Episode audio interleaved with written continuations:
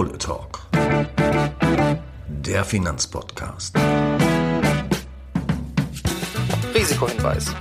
Sämtliche Inhalte dieses Podcasts dienen ausschließlich der Wissensvermittlung und Unterhaltung. Es handelt sich dabei weder um Anlageberatung noch um Empfehlungen zum Kauf oder Verkauf bestimmter Finanzprodukte. Heute zu Gast Dr. Ulrich Krafanik, Kapitalmarktstratege der DJE AG. Kohle Talk, der Finanzpodcast mit dem Investmentexperten Uli Hamsen. Ja, schönen guten Tag, Herr Dr. Kafanik. Schön, dass Sie sich die Zeit nehmen für eine neue Folge aus der Serie Kohle Talk. Schönen guten Tag. Hallo, Herr Hamsen. Ich freue mich drauf. Danke. Ja, lassen Sie uns doch gleich in Medias Res gehen, wenn wir auf das Jahr so zurückblicken. Und so langsam kann man das ja tun. Wir haben heute den 19. Dezember.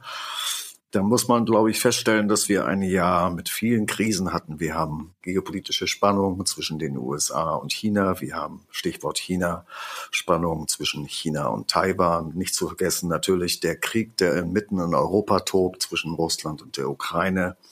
Wir haben daraufhin das Sanktionsregime des Westens gegenüber Russland. Wir haben Energiekrise. Wir haben steigende Inflationsraten und entsprechend steigende Zinsen bei den Zentralbanken.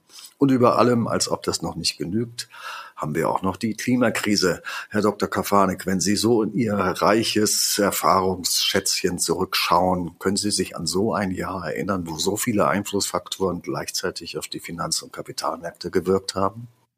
Es ist jetzt nochmal interessant, Ihnen da hier aufmerksam zuzuhören, wenn Sie die Dinge wie, wie an der Perlenkette sozusagen aufdröseln. Äh, nein, es ist in der Tat so in der Form, äh, wie es in dem Jahr passiert ist, also auch konzentriert in einem Kalenderjahr, was hier alles zusammengekommen ist, dann war es wirklich ein Juli-Jahr, also ein sehr, sehr einzigartiges Jahr im, im negativen Sinn. Es gab ganz wenig positive Aspekte und die negativen haben Sie ziemlich gut äh, aufgezählt. Äh, wenn man noch länger nachdenken würde, wird man vielleicht noch den einen oder anderen zusätzlich einfallen. Aber es war wirklich ein sehr, sehr schwieriges Jahr und ziemlich einzigartig. Das ist richtig. Herr Dr. Kafanek, lassen Sie uns kurz über die FED sprechen. Die FED hat ja in etwas eigenartiger Weise auf die Inflationsraten reagiert, finde ich. Sie hat zunächst mal die Inflationsraten als Episode abgetan, sprach von temporarily. Dann hat man im Wording das ein bisschen verändert und wohl davon äh, gesprochen, dass es vielleicht ein bisschen länger dauern könnte. Und dann plötzlich hat man massiv auf die Bremse getreten und die Zinsen massiv und schnell erhöht, jeweils um 75 Basispunkte viermal und in jüngster Zeit nochmal um 50 Basispunkte. Kann man davon sprechen, dass die Fed in Panik ist oder ist das übertrieben? Ich würde es definitiv unterstreichen, dass die Fed in Panik ist. Also allein die Schnelligkeit der Schritte und die Größenordnung der Schritte. Man darf sich ja, da muss ich daran erinnern, dass die meisten äh, Schritte der amerikanischen Notenbank ja 25 Basispunkte sind, dass da vielleicht ein Ausreißer mal mit 50 und 75 dabei ist, okay, aber in dem Fall praktisch erstmal eine Salvi von Schritten mit 75 Basispunkten und den letzten jetzt mit 50 Basispunkten. Ja, ich glaube sehr wohl, dass die Notenbank im Panikmodus ist. Man hat es äh, falsch eingeschätzt, die Europäische Zentralbank äh, im Übrigen auch. Und die Ursache, vielleicht das nochmal zu erläutern, ist eben die unglaublich expansive Reaktion auf die Covid-Krise im ersten Halbjahr 2020, wo man wirklich die Geldschleusen geöffnet hat und nicht nur die, sondern die Politiker haben auch die äh, Fiskalschleusen äh, geöffnet. Und dann gab es eben die Kombination, äh, dass die Nachfrage nach oben gedrückt worden ist. Und auf der anderen Seite hat man eben Pandemie, pandemiebedingt die Angebotsprobleme, Angebotsrestriktionen. Und dann ist eben das passiert, was man schon relativ früh im Volkswirtschaftsstudium lernt, dass eine unglaubliche Menge von Nachfrage auf ein reduziertes Angebot kommt. Und das hat sich dann im Jahr 2020, 2021 noch nicht in den Güterpreisen und Dienstleistungspreisen niedergeschlagen, sondern erstmal in einer großen Assetpreisinflation, über die sich ja keiner beschwert hat. Es war ja eine goldene Zeit ähm, für die Asset Manager und für die Finanzindustrie, steigen die Kurse im Grunde überall. Aktien, verzinsliche Wertpapiere, Private Equity, Immobilien, Bitcoin bis auf knapp 70.000, mittlerweile extrem abgestürzt.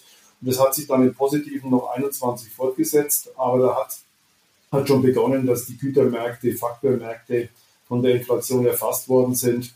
Und jetzt sind wir eben in 22 voll erfasst worden. Und die, die FED hat viel, am Anfang zu viel gemacht. Äh, jetzt bremst sie äh, volle Kanne und äh, die Gefahr besteht natürlich, das wäre der klassische Fehler der Zentralbanken, äh, einfach zu, zu intensiv bremsen und damit äh, die Gefahr einer Rezession heraufzubeschwören.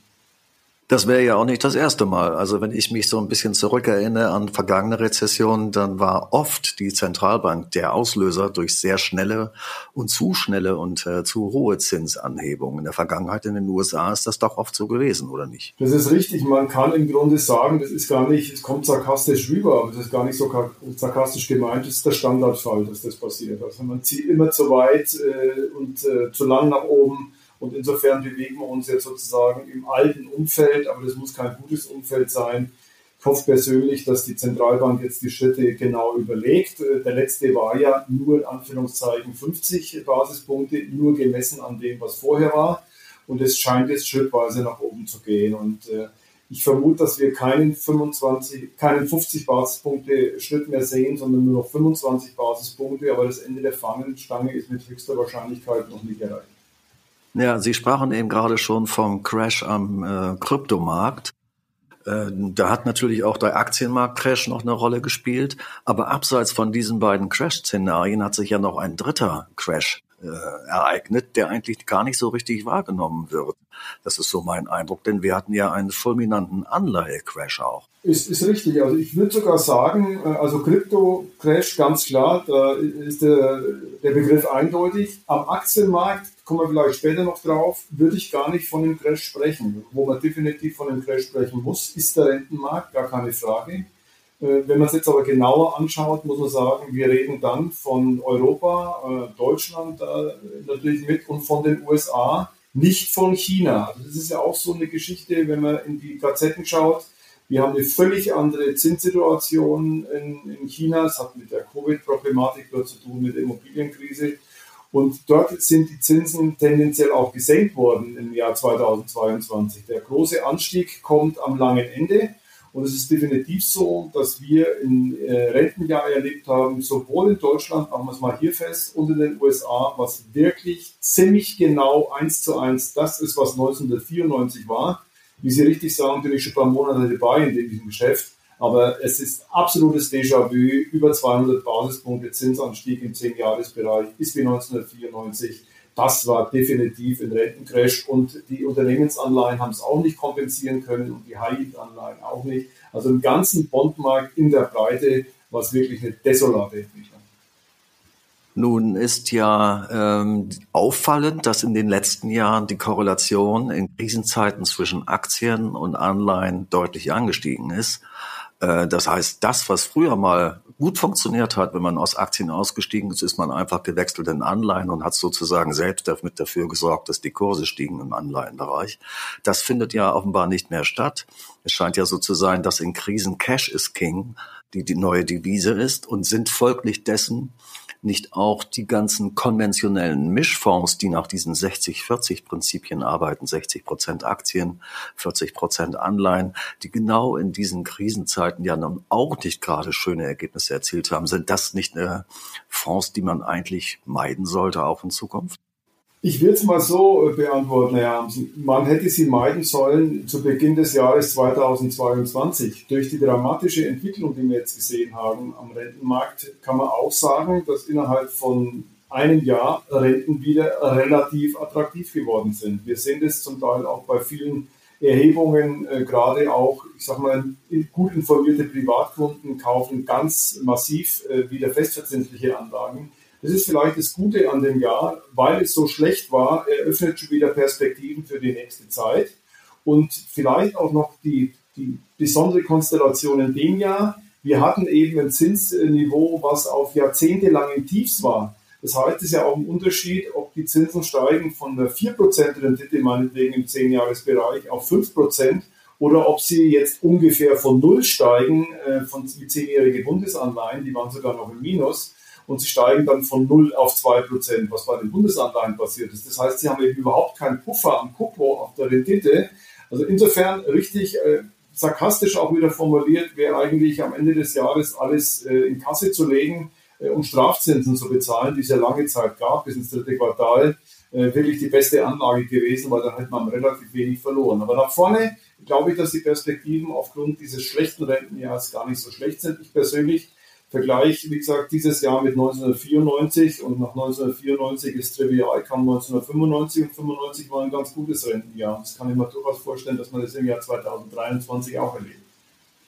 Nun ist es aber trotzdem ein bisschen merkwürdig, wenn man äh, Anleihen kauft, sagen wir mal mit einer Rendite von viereinhalb Prozent, äh, bei einer Inflationsrate von sieben, acht Prozent, um das mal einfach so als Durchschnitt zu sagen, dann ist man ja doch immer noch realrendite technisch betrachtet immer noch im Negativen. Und wenn man als Privatanleger dann auch noch Erträge zu versteuern hat, dann ist das doch eine Anlage, die sich eigentlich nicht rechnet, es sei denn, man rechnet schon in naher Zukunft mit Zinssenkungen, sodass dann wieder Kursgewinne stattfinden könnten. Ist das vielleicht die Motivation, jetzt schon als Privatanleger Anleihen zu kaufen? Ja, ein ganz entscheidender Punkt ist natürlich die Laufzeit und dann ist es natürlich, was stark damit verbunden ist, die Inflationsperspektive. Jetzt nehmen wir mal eine fünfjährige Unternehmensanleihe, die kriegen Sie in den USA, lassen wir jetzt das Währungsrisiko mal außen vor. Ähm, zum Teil gibt es noch mehr, aber äh, jetzt einfach mal geschätzt, also, oder ja, was wir eigentlich auch bekommen, 5 Prozent. Und ähm, dann ist die Frage, wie, die, wie sich die Inflation, äh, Inflation entwickelt. Da ist mein Szenario relativ klar. Ich glaube nicht, dass wir vor so einer Periode stehen wie in den 70er Jahren des letzten Jahrhunderts, wo wir eine durchschnittliche Inflation hatten von Ende 1969 bis Ende 1979 von ungefähr 7,5 Prozent. Äh, das glaube ich definitiv nicht, sondern wir haben, wie vorhin schon skizziert, Covid-bedingt eine ganz spezifisch schlechte, das heißt viel Nachfrage, wenig Angebotskonstellation gehabt, die eben jetzt in die Märkte reingeschossen ist. Und wenn man jetzt die Inflationserwartungen anschaut, also ich gehe auch davon aus, dass die Inflation im nächsten Jahr deutlich runterkommt und sich etwa halbiert, sowohl in Europa als auch in den USA. Und Sie schauen die Inflationserwartungen an in zwei, in fünf, in zehn Jahren, dann landen sie für die USA jetzt gesprochen ziemlich genau bei 2,5. Und das macht dann sozusagen äh, den Reiz aus, egal ob die jetzt genau richtig ist, aber sag mal, wir gehen vielleicht im übernächsten Jahr Richtung 3%. Und dann ist jetzt ein Fünfer Coupon gar nicht so schlecht. Natürlich äh, ist eine steuerliche Komponente noch zu berücksichtigen. Aber das eröffnet ja auch die Frage und Perspektive, was denn überhaupt in den nächsten zehn Jahren, jetzt mal einen langen Begriff und einen langen Zeitraum rauszunehmen, zu erwarten ist. Und da glaube ich, dass man sich definitiv verabschieden muss von dem, was wir in den letzten Jahren, in den letzten zehn Jahren gesehen haben, weil wir ein völlig anderes politisches, inflationäres äh, Umfeld haben, was wie gesagt überhaupt nicht so vergleichbar ist. Also in der Zukunft, denke ich, werden wir wesentlich niedrigere Renditen haben, sowohl am Aktienmarkt als auch am Rentenmarkt und dann mit äh, logischerweise auch äh, in den Mischportfolios. Ja, das entscheidende Wort scheint wirklich das zu sein, was Sie gerade erwähnt haben, nämlich die Inflationserwartungen. Und wenn man mal konstatiert, dass Basiseffekte dazu geführt haben, dass äh, Inflationsraten sprunghaft angestiegen sind, und wenn man dann mal auf die Treiber von Inflation schaut, auf die Energiepreise und dann wiederum an die äh, Terminmärkte, dann muss man doch feststellen, dass wahrscheinlich schon bald im Januar oder Februar Effekte auftreten, die eher deflatorisch sind, weil wir doch weit zurückgekommen sind von den Höchstpreisen an den Märkten. Ja, das sehe ich auch so. Es ist relativ gut äh, zu beobachten beim Öl. Wenn man jetzt äh, den NYMEX äh, Crude Oil Light Future anschaut, der steht jetzt im Moment ungefähr 15 Prozent unter dem Niveau vom Jahresschlusskurs 2000, vom Januar Schlusskurs 2021. Und dann würde genau das eintreten, was Sie gerade sagen, dann kriegen wir einen deflatorischen Effekt. Das mag vielleicht nicht über alle Rohstoffe sein, das kann auch beim Gas anders sein. Aber allein, wenn wir sozusagen nur das Niveau halten würden, was im Jahr 2022 war, in, in 23, dann kriegen Sie dann Null-Effekt. Das heißt, der ganze Energieeffekt würde rausgehen äh, und zum Teil, was ich auch erwarte, tendenziell, dass er deflatorisch wird. Und äh, die Zweitrundeneffekte, die wird es dann sicher geben, aber in der Kombination sollte es in die Richtung gehen, rückläufige Inflationsraten, sogar deutlich rückläufige Inflationsraten. Und so eine Art Joker, man traut es kaum sagen, weil die Vorhersagen sind eigentlich äh, ganz klar, die Energiepreise bleiben hoch, aber so wirklich so ein Joker wäre, es gibt wie auch, eine, wie auch immer geartete Lösung im Konflikt in der Ukraine.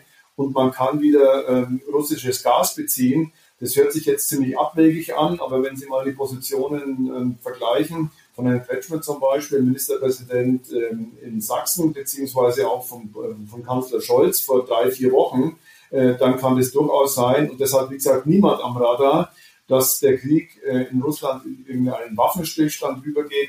Es ist einfach nur ein Szenario, und das will ich nur erwähnen, was keiner am Radar hat. Und dann haben sie komplett neue Karten, die momentan wirklich nicht, ich kenne niemanden, der dieses Szenario überhaupt nur in der Hinterhand hat. Das heißt also, wir können uns vielleicht darauf einstellen, dass das, was man so schön Headline Inflation nennt, ähm, wahrscheinlich doch deutlich nach unten kommen wird. Aber was ist mit der Kerninflationsrate? Denn wir haben ja im Bereich Mieten, im Bereich Lebensmittelpreise doch deutliche Steigerungen gesehen, die wahrscheinlich doch so schnell nicht wieder zurückgehen werden. Oder wie sehen Sie das? Das ist auch richtig. Wir haben das ja auch im Haus bei uns diskutiert, dass wir uns durchaus vorstellen können, dass im nächsten Jahr die Headline-Inflation unter der Kerninflation liegt, aufgrund dieser Nachholeffekte. Das kann durchaus sein, aber insgesamt wird sie auch, äh, wird sie auch runterkommen. Das heißt, ich glaube, über die gestiegenen Preise wird sich dann eben auch das Nachfrageverhalten anpassen. Die Arbeitsmärkte als später Indikator werden wahrscheinlich doch ein Stück drun, äh, drunter leiden. Momentan sieht man ja da gar nichts, weder in Europa äh, noch in den USA. Aber schlussendlich ist die Arbeitslosenquote natürlich extrem niedrig mit 3,7 Prozent jetzt in den Staaten. Die ist im Schnitt der letzten Jahrzehnte äh, in der Richtung bei 6 gewesen. Äh, das sage ich jetzt auch nicht, dass die Richtung 6 geht, aber ich glaube, wir werden schon einige Entlassungen sehen, sodass am Arbeitsmarkt der Lohndruck auch ein Stück weit nachlässt so dass es insgesamt, äh, das glaube ich, ist eine gute Arbeitsthese zur Annäherung kommt von Headline Inflation und von Core Inflation. Aber von der Grundrichtung äh, sollte die Headline Inflation stärker kommen und insgesamt denke ich, sollte man eine niedrigere Basis haben, sodass 23 in einer Übergangsjahr ist für die Inflation sage jetzt mal Richtung 4 und Richtung 5, also 4 in den USA, 5 bei uns und dann wir Richtung 3% tendieren sollten im Jahr danach. Und da schaut der Markt, das ist schon äh, die Beobachtung, ein ganzes Stück weit schon durch, durch diese Zahlen, die wir in dem Jahr sehen und wahrscheinlich auch noch weite Strecke im nächsten Jahr. Das heißt, 4 ist die neue 2 vielleicht, kann das sein? Ja, genau. Ich weiß, dass das jetzt immer mal wieder kommt. Ich beanspruche mal nicht, dass ich das schon vor einem halben Jahr gesagt habe. Äh, wer das auch immer noch danach gesagt hat, ist ja ganz egal. Macht ja auch nichts. Aber die Kerngeschichte würde ich definitiv so sagen. Nun gibt es ja abseits dieser möglicherweise kurzfristigen Effekte, Basiseffekte auf dem Energiemarkt, äh, auch langfristige Inflationstreiber. Stichwort ist hier äh, Demografie, Deglobalisierung, Dekarbonisierung, was es da sonst noch alles gibt. Äh, ist es also vermessen, davon zu träumen, dass wir jemals zu der 2 wieder zurückkommen? Ist die Inflation gekommen, um tatsächlich auch zu bleiben und wahrscheinlich höher als diese berühmten ominösen 2 Prozent? Genau, das glaube ich auch. Ich meine, man darf nicht vergessen, der ganz, ganz große Treiber über Jahrzehnte war ja im Wesentlichen, da gibt es auch wissenschaftliche Studien drüber, die Verlagerung eigentlich von Arbeitsplätzen nach Asien und nach Osteuropa. Das war der wesentliche Treiber für die rückläufigen Inflationsraten. Wir hatten ja auch keine Deflation, sondern wir hatten rückläufige Inflationsraten. Und dieser Prozess ist jetzt äh, wahrscheinlich ausgelaufen, in Stocken gekommen ist wahrscheinlich zu wenig. Und ähm, der negative Impuls ist natürlich jetzt nochmal gesetzt worden, ähm, einmal durch die äh, durch den Krieg in der Ukraine, aber auch durch den permanenten Konflikt zwischen den USA und zwischen China bezoglich auf Taiwan, wo jetzt sehr viel umgruppiert wird und dann werden eben Sachen wieder zurückgesourced, ähm, also nach Europa. Wobei man hier eben aber auch sehen muss, es ist eben nicht alles möglich, wieder zurückzusourcen, weil wir eben auch am Arbeitsmarkt äh, die Probleme haben, die spielen hier mit rein. Das ist nämlich das Thema Demografie. Also insofern die ganze Gemengelage schwieriger ist. Wir werden eigentlich auch einen großen Investitionszyklus äh, starten müssen, äh, gerade auch Richtung Green Energy, der ganze Umbau der Energiewirtschaft, der vollzieht sich ja über einen langen Zeitraum, so dass insgesamt, denke ich, diese zwei ziemlich weit weg ist, es sei denn, wir kriegen jetzt eine harte äh, Rezession oder irgendwelche anderen gesamtwirtschaftliche Störungen. Aber diese zwei sehe ich im Grunde nicht. Und dann ist der Begriff schon so zu sehen, die Inflation ist gekommen, um zu bleiben. Aber ich will nur davon ablenken, nicht bei 7, 8, 9 Prozent jetzt für die nächsten Jahre, sondern eher in der viel zitierten Richtung 3 oder gerade Richtung 4. Das, diese Inflation, denke ich, die wird dauerhaft bei uns äh, erhalten bleiben.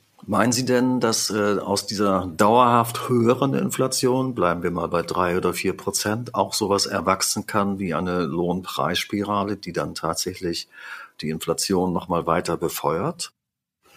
Also die, die kommt eher aus der Knappheitssituation am Arbeitsmarkt. Also wir haben ja jetzt die Konstellation gerade auch in Deutschland, dass ganz viele geburtenstarke Jahrgänge ähm, in Rente gehen, da denke ich, waren auch die Anreize von der Regierung nicht besonders glücklich. Also hier Leute, die vielleicht ganz gern arbeiten, mit 63 die Option zu geben, frühzeitig in Rente zu gehen. Ich denke, es ist auch so eine Son Sonderskonstellation, die hier mit reinspielt. Viele äh, von den Jugendlichen ähm, haben zum Teil, muss man ja offen ansprechen, äh, kann man ja auch an allen Ecken nachlesen, wirklich definitiv Bildungsdefizite sodass viele Lehrstellen jetzt auch besetzt sind, salopp gesprochen mit Leuten, die man äh, vielleicht vor zehn Jahren überhaupt nicht genommen hätte. Also wir haben da ein quantitatives Thema und wir haben ein qualitatives Thema. Und wenn man das zusammennimmt, äh, dann denke ich, ist es ein struktureller Treiber, der einfach dafür spricht, dass die Inflation höher bleibt. Die Verhandlungsmacht der Arbeitnehmer wird beim angespannten Arbeitsmarkt auch besser sein. Also das ist schon ein Zweitrundeneffekt. Wobei man aber auch sagen muss, dass die Gewerkschaften in den letzten Jahren im Grunde immer eine sehr vernünftige Politik gemacht haben. Wenn Sie sich die Lohnabschlüsse anschauen, da steht oft eine Zahl drauf, die meinetwegen so hoch ist wie die Inflationsrate. Aber wenn Sie dann genau schauen, dann ist die Laufzeit anderthalb oder zwei Jahre. Ähm, also insofern äh, ist es schon so, dass die Gewerkschaften für ihr Klientel, und das ist in den USA genau das gleiche, Real- und Verluste hinnehmen. Deswegen glaube ich, dass sich diese Zweitrundeneffekte in Grenzen halten, nichtsdestotrotz sind sie da.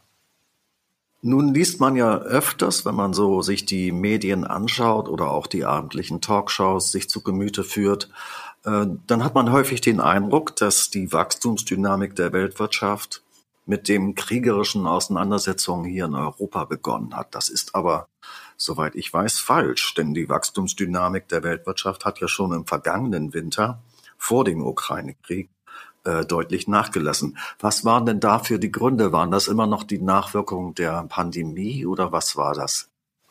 Also ich denke, wir haben sozusagen einen speziellen Boom erlebt. Der hat so ein gutes Jahr gedauert, äh, von Mitte 2020 bis Mitte 2021 über die besagten Stützungsoperationen. Die sind dann auch ausgelaufen, haben einige sehr starke Quartale äh, mit sich gebracht. Und dann ist es im Grunde auch schon verpufft. Also das ist im Grunde wie eine Rücklage, äh, die hat man bekommen und hat sie äh, ausgegeben und danach war sie eben wieder weg und dann war die Lohnsituation wieder die normale. Insofern ist eigentlich dieser Boom, dieser Zwischenboom von Mitte 2020 bis 2021 das Ungewöhnliche. Vorher sind wir ja auch, es ist im Grunde ein Prozess, der ja seit Jahrzehnten geht, dass die Wachstumsraten rückläufig sind, gerade auch in den reifen Industrieländern hier in Europa, in den USA. China kommt auch zurück, aber er hat immer noch ein sehr, sehr hohes Niveau. Aber tendenziell ist es einfach so, das hat auch mit Demografie wieder zu tun, mit anderem Verhalten, äh, Konsumverhalten der Leute. Aber wir sind in einer, in einer reifen Volkswirtschaft tendenziell immer rückläufig, was die Wachstumsraten anbelangt. Und China wird äh, diesen Prozess auch äh, ereilen, weil es eben auch jetzt natürlich keine so reife Volkswirtschaft ist wie, wie jetzt Amerika und Europa. Aber die rückläufigen Wachstumsraten, denke ich, sind ein strukturelles Thema auch. Die werden uns erhalten bleiben von kurzen äh, konjunkturellen Blütephasen, die dann aber eher Quartale dauern als Jahre. Einfach davon absehen. Aber die Wachstumsdynamik weltweit, dass die rausgeht, ist wirklich ein säkuläres Phänomen über lange, lange Zeit. Lassen Sie uns mal gemeinsam kurz auf die Aktienmärkte schauen, Herr Dr. Kafanik. Äh, wir hatten ja in den vergangenen Monaten zwei, äh, ich würde mal sagen, Bärenmarkt-Rallies, ähm, wobei die letzte jetzt gerade wieder so ein bisschen gestoppt scheint. Ähm, wenn man da mal genauer hinschaut, dann kann man feststellen, dass Europa in diesen Rallies besser gelaufen ist als die USA was ja einigermaßen verblüffend ist, denn wir haben uns ja mittlerweile daran gewöhnt, dass eigentlich die US-Märkte besser sind als Europa.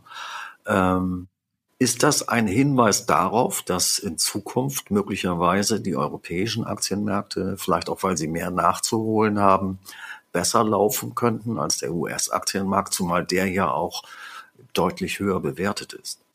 Ist natürlich ein ganz, ganz spannendes Thema, kann man, kann man gar nicht sagen. Also erstmal, was mich äh, fast schon fasziniert, ist, dass diese Bärenmarkt-Rallies wirklich gekommen sind. Jeder hat sie erwartet. Das ist ja normalerweise nicht das, was an den Börsen passiert.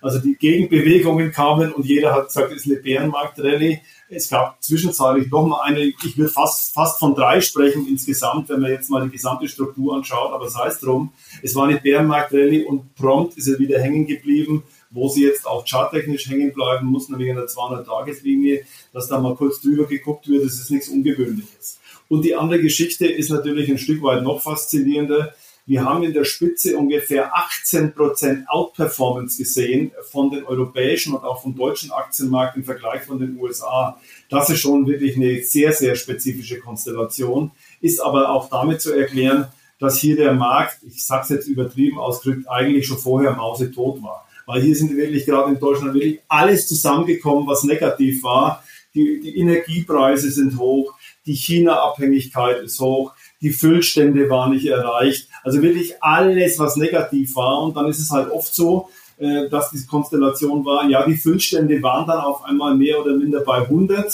Dann ist der Besuch äh, vom Bundeskanzler bei Heng Xi in China auch nicht so desaströs verlaufen. Und dann sehen Sie einfach, der erste äh, covert die Shorts, also deckt die Shorts an, der nächste, der nächste, der nächste. Und dann sehen Sie nur so eine Bewegung, die dann auch noch den, den DAX über die 200-Tage-Linie geführt hat, was ja eigentlich ein strategisches Kaufsignal ist. Das sollten wir jetzt nicht ganz außer Acht lassen, äh, auch was die Konjunkturperspektiven anbelangt. Also insgesamt, und der Markt war günstig. Der Markt war günstig. Ähm, im Vergleich zu den USA ganz besonders günstig. Also Europa hat in der Phase ungefähr Kurs-Gewinn-Verhältnis gehabt von 12 und die USA hatten eins von knapp 20. Also das ist ein Drittel Preisvorteil. Und wie gesagt, dann kamen ein paar Dinge, die nicht so negativ verlaufen sind, wie erwartet. Und dann sehen Sie so eine Bewegung. Nach vorne hin, äh, glaube ich, ist es schwer, diese These aufrecht zu erhalten. Der Preis, die, der Vorteil der Preiswürdigkeit bleibt natürlich. Aber was uns hier umtreibt, ist eben insbesondere der deutlich höhere Preis für Energie in Europa, ungefähr fünfmal so hoch. Äh, das wird, denke ich, schon Unternehmen äh, dazu veranlassen, äh, Investitionen hier erstmal gar nicht zu machen, beziehungsweise, das wissen wir auch von vielen Unternehmen, in die USA zu gehen. Die haben da wirklich einen strategischen Vorteil. Das muss dann nicht unbedingt auch was Negatives für, für den Aktienmarkt sein, weil die Unternehmen können sich ja frei bewegen, die können dieses oder jenes Land gehen. Also insofern kann es der Konjunktur schaden in Europa, aber nicht den Unternehmen. Aber übergeordnet jetzt zu sagen, wir kriegen eine Phase längerer Outperformance, ist schwierig. Allerdings spielt da eine Komponente mit rein, das ist Euro-US-Dollar. Und äh, der amerikanische Aktienmarkt neigt ja zur Outperformance dann, wenn der US-Dollar stark ist. Das war er bis vor kurzem. Und trotzdem ähm, haben wir auch aufgrund der US-Dollar-Stärke keine Outperformance gesehen vom amerikanischen Aktienmarkt. Und ich denke, die rigidere Zinspolitik, die die USA äh, machten, die kommen ja, sind schneller nach oben gegangen, insgesamt langsam im Vergleich zu den vorhergehenden Zyklen, aber schneller als die EZB. Und diese Bremsspur durch die Notenbank, das, glaube ich, war ein entscheidender Grund, äh, dass die ähm, US-Börsen sich weniger erholt haben als die europäischen Börsen. Ja, Stichwort US-Dollar. Das ist ja doch einigermaßen merkwürdig. Wir waren ja schon unter Parität, äh, sind jetzt bei, ich glaube, 1,06 oder sowas in der Richtung. Das heißt, der Dollar ist deutlich schwächer geworden. Das sollte man ja eigentlich nicht erwarten bei dem Zinsspread, bei den höheren Zinsen in den USA einerseits. Und zweitens ist ja in jeder Krise sozusagen der US-Dollar, US-Anlagen eine Flucht und eigentlich hätte man doch erwarten müssen, dass der Dollar eher weiter steigt und stärker wird. Oder woran liegt es, dass er jetzt diese Schwächephase kurzfristig hat? Ja, hat vor allen Dingen, äh, also einmal hat natürlich der Krieg in der Ukraine einen Einfluss. Äh, Deutschland bzw. Europa ist ja natürlich sowas wie ein Frontland, äh, also von Berlin nach Kiew 1400 Kilometer, also das fährt man an einem Tag. Also kann schon den einen oder anderen amerikanischen Investor hier abschrecken, hier, hier was zu machen und die ganze Welt war US-Dollar long aus den Argumenten eben Safe Haven und eben der Zinsvorteil. Und hier muss man halt erstmal sehen, äh, gerade was sich auch nochmal in den letzten Tagen so ergeben hat, dann ist die EZB doch stärker jetzt äh, in salopp formuliert aus dem Quark gekommen, als das viele erwartet haben. Das heißt also, dieser Zinsauftrieb in der Eurozone kommt stärker. Das haben wohl einige Leute schon erkannt. Das war eine Bewegung ähm, pro äh, Euro gegen den US-Dollar. Und die andere ist natürlich eine Bewertungssituation. Und der Dollar ist jetzt auf Sicht der nächsten Wochen und Monate äh, ein Stück weit, äh, das klingt vielleicht komisch, aber auch gefährdet. Weil wenn Sie sich die Umfragen anschauen, dann sehen Sie eigentlich Folgendes. Die Leute sind optimistisch für den US-Dollar, halten ihn allerdings für rund 20 Prozent überbewertet. Und gleichzeitig ist es der größte Trade, wenn Sie sich den internationalen Fondsmanager Survey anschauen. Es ist natürlich eine ungute Kombination, dass die Leute für was optimistisch sind, was sie viel zu teuer äh, finden und sie sind übergewichtet. Und deswegen kann das durchaus noch weitergehen. Längerfristig, äh, auch aufgrund der Energieproblematik und der Energieunterschiede, spricht natürlich vieles für den US-Dollar, aber irgendwann werden die Amerikaner vielleicht auch keinen festen US-Dollar mehr haben wollen. Und das ist ja der alte Spruch, äh, der US-Dollar ist unsere Währung, aber euer Problem. Das kann dann irgendwann schon mal sein, dass die Amerikaner das auch nicht mehr haben wollen. Aber ich tue mich jetzt auch schwer mit der äh, Behauptung, quasi wir sehen nochmal ein Abtauchen unter diese 0,95. Äh, da denke ich, ist die Situation in Europa jetzt doch ein Stück weit zu stabil. Der Risiko, das Risiko bleibt natürlich, wir sehen irgendwie eine unglaubliche, beispielsweise, ich traue mich kaum zu sagen, aber ich sage es trotzdem, eine atomare Eskalation im Ukraine-Konflikt, äh, dann haben wir natürlich ganz andere Ausgangssituationen. Dann denke ich, wird der Euro sehr schnell wieder einknicken. Dann haben wir aber ganz andere Probleme auf der Welt ja. als äh, eine Währungsveränderung. Ja. Lassen Sie uns ganz kurz über Gold sprechen. Gold ist ja mindestens in Dollar gerechnet jedenfalls eine ziemliche Enttäuschung gewesen in diesem Jahr für den Euro-Anleger oder für den Anleger, der in Euro denkt. Äh, bleibt da immer noch ein bisschen was Positives hängen. Ich glaube so an die fünf oder sechs Prozent year to date. Äh, was ist mit dem Goldpreis? Der hätte doch eigentlich von diesen krisenhaften Erscheinungen äh, deutlich profitieren müssen.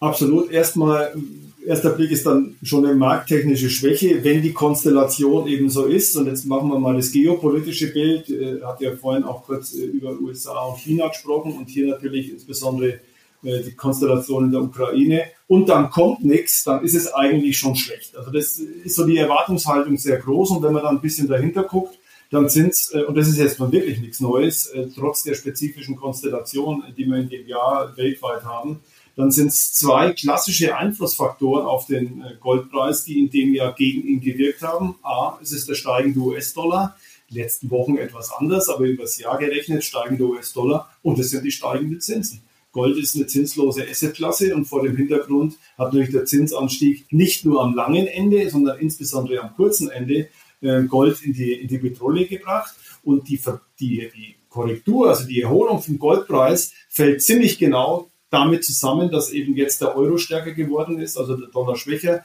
und die Zinsen ein Stück weit äh, gefallen sind. Also sind es eigentlich im, im, Gold die klassischen Einflussfaktoren, die sich in dem Jahr wieder ziemlich eins zu eins niedergeschlagen haben. Das heißt also, wenn wir mal davon ausgehen, dass wir vielleicht im zweiten Halbjahr des nächsten Jahres ähm, den Peak in der Zinsentwicklung sehen werden. Das ist, glaube ich, das, worauf wir uns verständigen können. Dass von da an dann Gold eventuell durchaus outperformen kann, weil dann eventuell dann auch Spielraum ist wieder bei den Zentralbanken, äh, die harten geldpolitischen Maßnahmen ein bisschen abzuschwächen wieder. Das ist spannend. Also eigentlich glaube ich, dass der Bondmarkt schon vorher dreht. Also ich kann mir durchaus vorstellen, dass wir das, die, den Hochpunkt in der Rendite gesehen haben. Jetzt mal grob gesprochen 2,5 Prozent für zehnjährige Bunds, 4,3 Prozent für zehnjährige Treasuries. Äh, würde ich jetzt auch mal die These vertreten. Ich glaube nicht, dass wir da drüber gehen, also jetzt signifikant drüber gehen.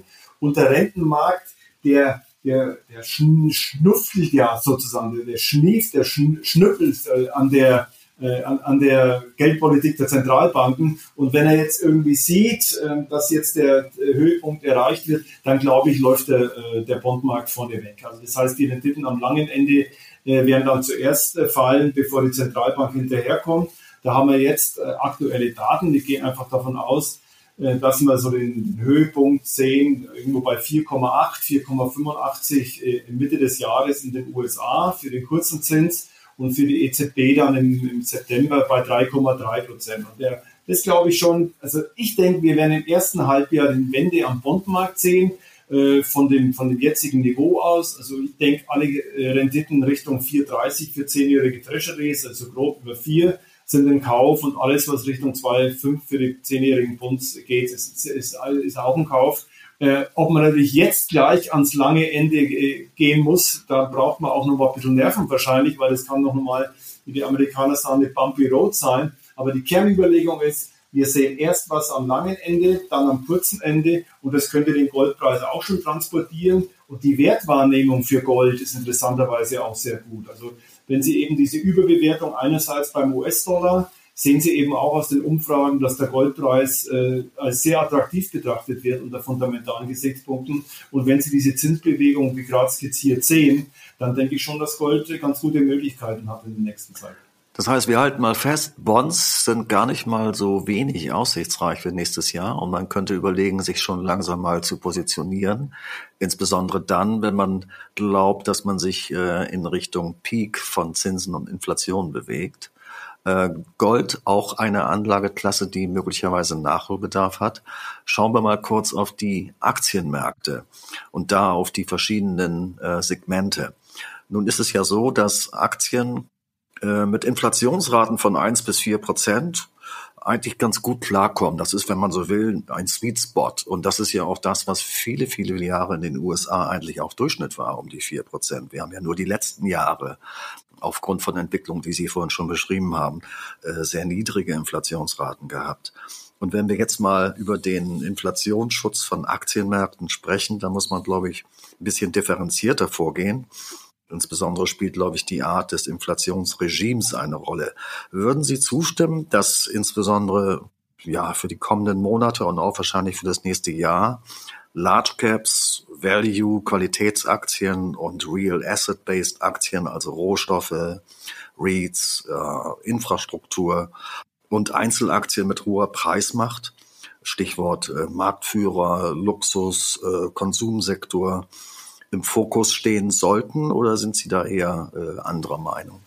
Nee, da bin ich eher dabei. Ich glaube, die ganz große Geschichte ist Value versus Growth und ähm, die Wachstumsaktien haben eben von dieser extrem niedrigen Inflation profitiert, von der ganzen Phase niedriger Zinsen und Quantitative Easing äh, sind die natürlich auch zu Lieblingen geworden. Value ist ja ziemlich lang out, in dem Jahr jetzt nicht. Und äh, die ganzen Lieblinge sitzen eben noch übergewichtet in den Portfolien. Und das ist auch so eine Überlegung, die ich mir gut vorstellen kann, dass die Leader, äh, wer das dann immer auch genau ist, ich vermute, dass sie aus dem Value-Bereich kommen, äh, dass die Leadership in den nächsten Zyklus mit hoher Wahrscheinlichkeit nicht die Alten sind. Das ist natürlich jetzt erstmal eine provokante These, weil, äh, wie gerade erwähnt, äh, die meisten sitzen noch äh, auf den, auf den Fang-Aktien und auf den großen äh, Outperformer in den letzten Jahren, äh, was aber in einem geänderten Umfeld weniger expansive Geldpolitik, ja sogar restriktive Geldpolitik, stärkere Eingriffe durch die Fiskalpolitik. Was in diesem Sektor natürlich auch kommen kann, ist das Thema Regulierung, Datensicherheit, Datenschutz. Das ist schon äh, für Meta, für Alphabet, für Apple kann das schon ein Thema sein. Die Aktien sind ja auch in dieser Erholung, die wir gesehen haben, nicht besonders gut gelaufen. Also hier denke ich, wird es einen Regime-Shift geben.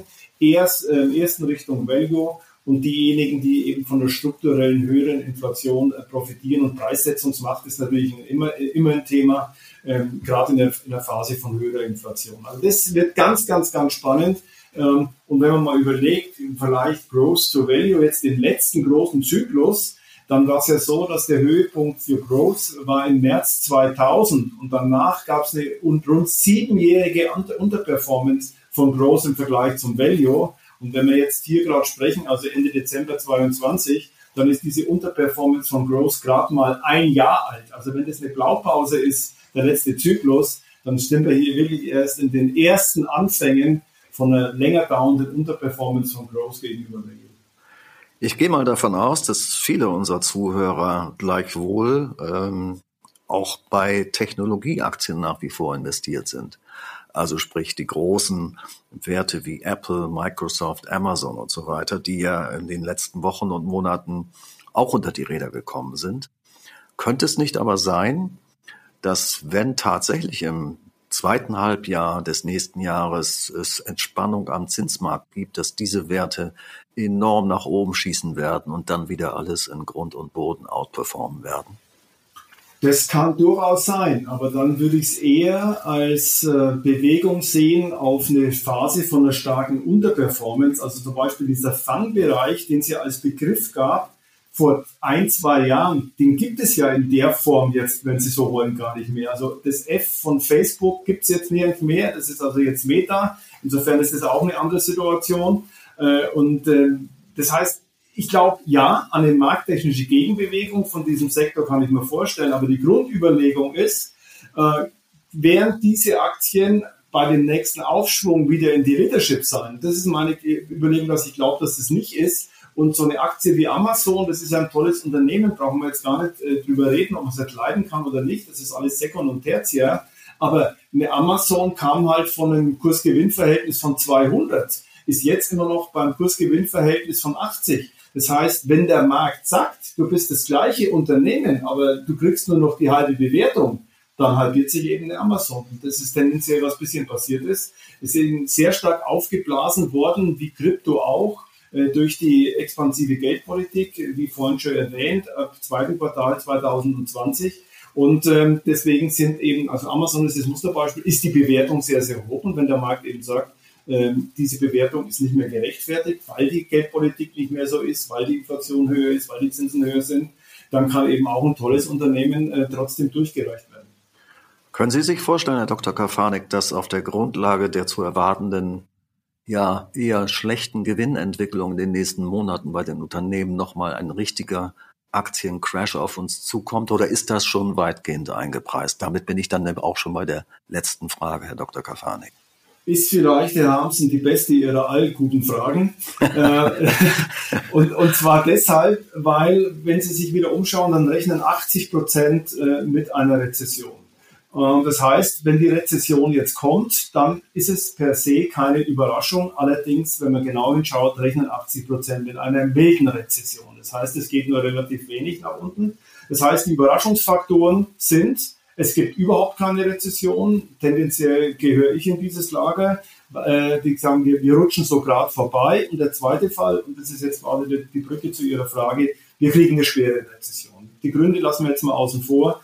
Dann denke ich, äh, kann der Aktienmarkt nochmal richtig unter Druck kommen, weil was wir überhaupt noch nicht gesehen haben in diesem Zyklus, und das ist eigentlich schon Bestandteil, dass der Markt in Anführungszeichen richtig unten ist, ist, dass die Positionen richtig, rausge äh, richtig rausgenommen worden sind. Das können Sie mittlerweile ganz gut bei den ETFs sehen. Wir sehen ja seit Jahren einen Abfluss aus aktiv gemanagten Fonds und einen massiven Zufluss in den ETFs, also in Passivprodukte.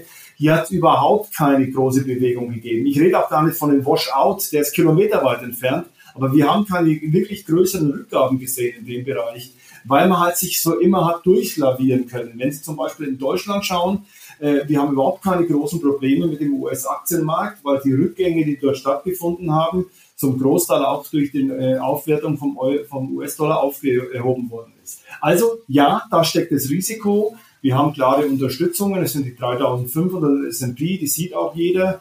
Äh, beim DAX sind sie von jetzt auf auch so 15 Prozent niedriger. Äh, die äh, kurze Antwort, äh, die jetzt Fazit von der Antwort ist, ja, wenn wir eine schwere Rezession kriegen, dann können wir nochmal einen richtigen Druck auf dem Aktienmarkt bekommen. Das heißt, ähm, übersetzt nochmal für mich, ähm, wenn Überraschungen kommen und lassen wir mal die geopolitischen äh, Möglichkeiten da weg, dann können diese Überraschungen eigentlich nur positiv werden. Vieles ist einfach schon in den Preisen mit drin. Und wenn zum Beispiel jetzt auch noch eine geopolitische Entspannung dazukommen würde, dann wäre das das Beste, was passieren kann. Das ist richtig. Äh, was wir jetzt gar nicht so besprochen haben, ist natürlich die zweite Komponente der restriktiven Geldpolitik. Also die kann einen schon umtreiben. Also diese Verkürzung der Notenbank in den USA, äh, der, der Notenbankbilanz, ist ja jetzt um 400 Milliarden ungefähr zurückgekommen, ist extrem aufgeblasen worden. Wenn man das natürlich konsequent durchzieht, dann ist das eigentlich, also die Liquiditätskomponente, das größte Risiko für den Aktienmarkt, dass die äh, Liquidität einfach rausgeht und damit kein Saft mehr da ist, um, ähm, um, die, äh, um die Börsen zu, zu, zu stützen. Dann kann es vielleicht sein, dass die Notenbank swingt. Also das darf man nie vergessen. Aber ansonsten denke ich auch, wenn man sich so die Perspektiven anschaut, dann sind sie im Bondmarkt, da gibt es auch Richtung Konsens bisher gar nicht so schlecht, aber am Aktienmarkt erwarten die die meisten eigentlich mindestens für das erste Halbjahr äh, 2023 äh, wirklich Ungemach. Insofern würde ich Ihnen auch dazu stimmen, dass der Überraschungseffekt äh, eher auf der positiven Seite auftreten.